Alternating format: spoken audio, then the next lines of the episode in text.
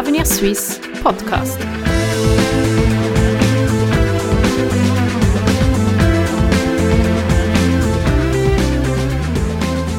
Herzlich willkommen bei Avenir Suisse, der liberalen Denkfabrik der Schweiz. Thema der heutigen Sendung ist die Regulierung des Finanzmarktes. Internationale Standards und die grenzüberschreitende Verflechtung der Finanzmärkte haben die Situation der Schweizer Banken maßgeblich verändert. Die Regulierungsvorhaben der EU sind bereits weit fortgeschritten und teilweise schon finalisiert. Angesichts dieser Entwicklungen hat auch die Schweiz ihre Finanzmarktregulierung in den letzten Jahren überarbeiten müssen. Gemäß dem Bund war dabei das höchste Ziel die Aufrechterhaltung der Wettbewerbsfähigkeit des einheimischen Finanzplatzes. Für Avenir Suisse heute im Gespräch ist Peter Bomberger. Fast 20 Jahre lang war Peter Bomberger als Chefökonom bei einer Schweizer Großbank tätig. Heute ist er bei Avenir Suisse Adjunct Fellow und spezialisiert auf die Bereiche Regulierungen, Finanzplatz Schweiz sowie Geld- und Währungspolitik. Mein Name ist Nicole Dreifuß. Herr Bomberger, die Tendenz scheint eindeutig. Der Finanzmarkt wird mehr und mehr überwacht. Die beiden Hauptargumente der Befürworter zielen auf mehr Stabilität der Volkswirtschaft und auf mehr Kundenschutz. Was finden Sie als Insider des Bankenwesens? Sind Sie grundsätzlich gegen eine Regulierung des Finanzmarkts? Ich bin überhaupt nicht gegen eine Regulierung des Finanzmarktes.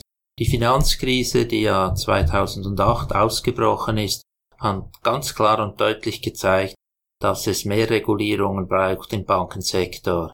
Die Auswirkungen dieser Finanzkrise, die sind heute noch spürbar und die sind tiefgreifend und betreffen alle Sektoren der Wirtschaft. Es ist absolut wichtig und zentral, dass wir die Banken und das Bankensystem so regulieren, dass es stabil ist und Nutzen für die Volkswirtschaft stiftet und nicht Schaden anrichtet. Die Befürworter sagen ja, zentrale Regulierungsanpassungen erhöhen die Systemstabilität und schaffen einen effektiveren und weitreichenden Kundenschutz. Stimmt das? Ich denke, das stimmt im Grundsatz. Ja, wenn wir die Stabilität des Systems erhöhen, oder, dann erhöhen wir natürlich auch den Kundenschutz. Wir erhöhen aber auch die Stabilität der gesamten Volkswirtschaft und des internationalen Finanzsystems. Die Frage ist vielmehr, wie viel Regulierung braucht es und welche Regulierung braucht es zusätzlich? Und ich denke, da haben in der letzter Zeit doch einige Übertreibungen stattgefunden. Wo finden Sie denn, dass der Staat zu weit geht? Ich glaube, der Staat versucht das Problem nun von allen Seiten anzugehen.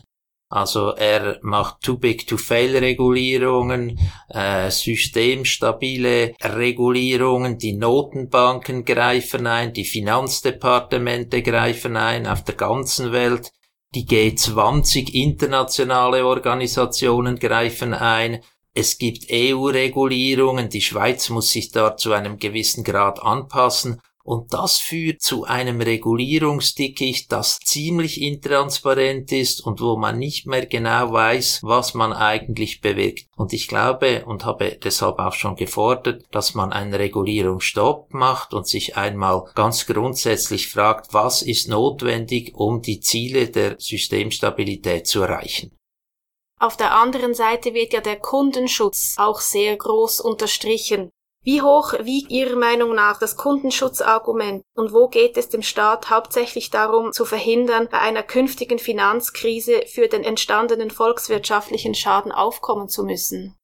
Ich glaube, der zentrale Treiber ist schon die Systemstabilität, oder? Es ist ganz wichtig, dass die Banken nicht einander gegenseitig anstecken, wenn eine Krise ist und dass es zu einer internationalen Finanzkrise führt, wie es bei der letzten Krise beinahe gekommen ist, oder? Ich glaube, dieses Argument steht im Vordergrund. Der Kundenschutz ist dann eigentlich auch ein Resultat davon. Sind die Banken stabiler, sind auch die Kunden besser geschützt. Aber natürlich muss ich sagen, es gibt auch Verbesserungsmöglichkeiten beim Kundenschutz. Es ist das Problem der teilweise asymmetrischen Information. Die Banken wissen viel mehr und besser Bescheid über ihre Produkte und die Kunden sind nicht immer sehr gut informiert oder verstehen die Märkte nicht so gut. Dass man da etwas mehr macht, denke ich, ist eigentlich legitim. Nun, was wir da aber in der Pipeline sehen, das ist ein Riesenmonster von Regulierungen. Jedes Gespräch mit einem Kunden muss detailliert protokolliert werden, aufbewahrt werden. Der Kunde muss x Formulare unterschreiben, dass er alles verstanden hat. Ich würde da etwas vermehrt auch an die Eigenverantwortung der Banken appellieren. Und ich denke, die Banken sind nicht so böse, wie sie jeweils in der Öffentlichkeit oder auch vom Staat dargestellt werden. Die Banken haben ein ureigenes Interesse, ihre Kunden gut zu beraten, weil sie sonst nämlich zu Konkurrenz gehen oder sogar zu einer ausländischen Bank. Die Konkurrenz ist mein nächstes Stichwort. Sie haben die Überregulation angesprochen. Sind überregulierte Finanzsysteme überhaupt noch konkurrenzfähig? Und wie sieht das im internationalen Vergleich aus? Ja, also das ist eine ganz zentrale Frage, vor allem für den Finanzplatz Schweiz, oder? Wenn wir den Finanzplatz überregulieren, dann haben wir einen Konkurrenznachteil, einen Wettbewerbsnachteil, das ist ganz klar. Und der internationale Wettbewerb auf den Finanzmärkten ist brutal hart heute. Also wenn ich denke an New York, London, Singapur, diese Finanzmärkte werden so reguliert, dass sie konkurrenzfähig bleiben und ich bin mir nicht immer so sicher, dass der Schweizer Regulator diese Konkurrenzfähigkeit und Wettbewerbsfähigkeit auch genügend berücksichtigt für die Schweizer Bank. Wenn wir den Blick zurückrichten in die Vergangenheit, so hat man nach der großen Depression schon einmal das Investmentgeschäft vom klassischen Kreditgeschäft getrennt. Darauf möchte man wieder zurückkommen. Ist das Ihrer Meinung nach sinnvoll?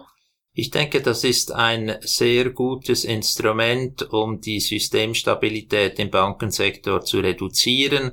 Und das ist ja auch das, was jetzt in der Schweiz vorangetrieben wird, dass man bei den ganz großen internationalen Banken das Investmentbanking in einer separaten Einheit hat und dann das systemrelevante Geschäft, also insbesondere das Schweizer Kommerzgeschäft und den Zahlungsverkehr in eine Schweizer Einheit verpackt diese genügend kapitalisiert, so dass dann eigentlich mit dieser Schweizer Einheit unter normalen Bedingungen nichts mehr passieren kann, also dass sie auch jeden Stresstest überstehen würden. Dann wird sozusagen aus jeder Bank zwei Banken.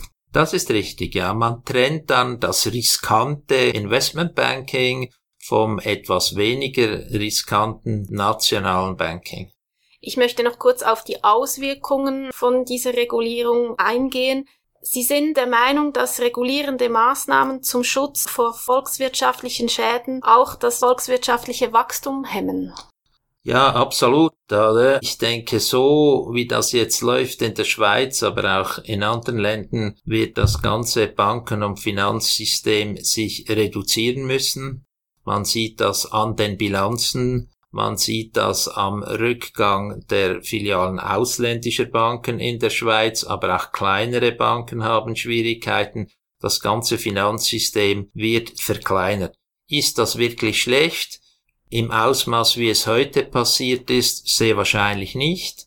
Aber da noch sehr viel Regulierung in der Pipeline ist, frage ich mich dann, wo das Optimum liegt Möglicherweise haben wir das erreicht und brauchen wirklich nicht mehr viel zusätzliche Regulierung.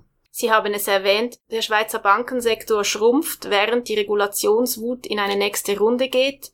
In einer Publikation von Avenir Suisse sagen Sie, dass diese beiden gegensätzlichen Entwicklungen bei den Banken und ihrem Regulator zusammenhängen. Inwiefern?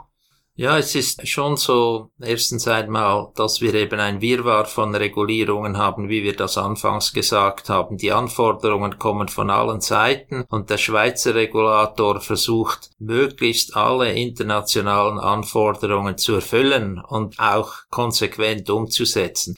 Die Amerikaner gehen ihren eigenen Weg, die Engländer gehen ihren eigenen Weg und diesen eigenen Weg in der Schweiz haben wir noch nicht wirklich gefunden, oder?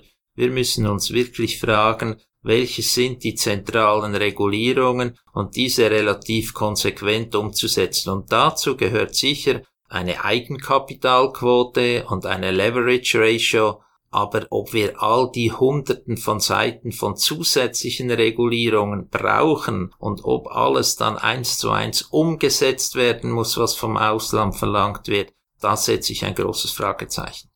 Bei dieser Eigenkapitalerhöhung fürchten aber die Banken, dass dadurch ihre eigenen Refinanzierungskosten steigen.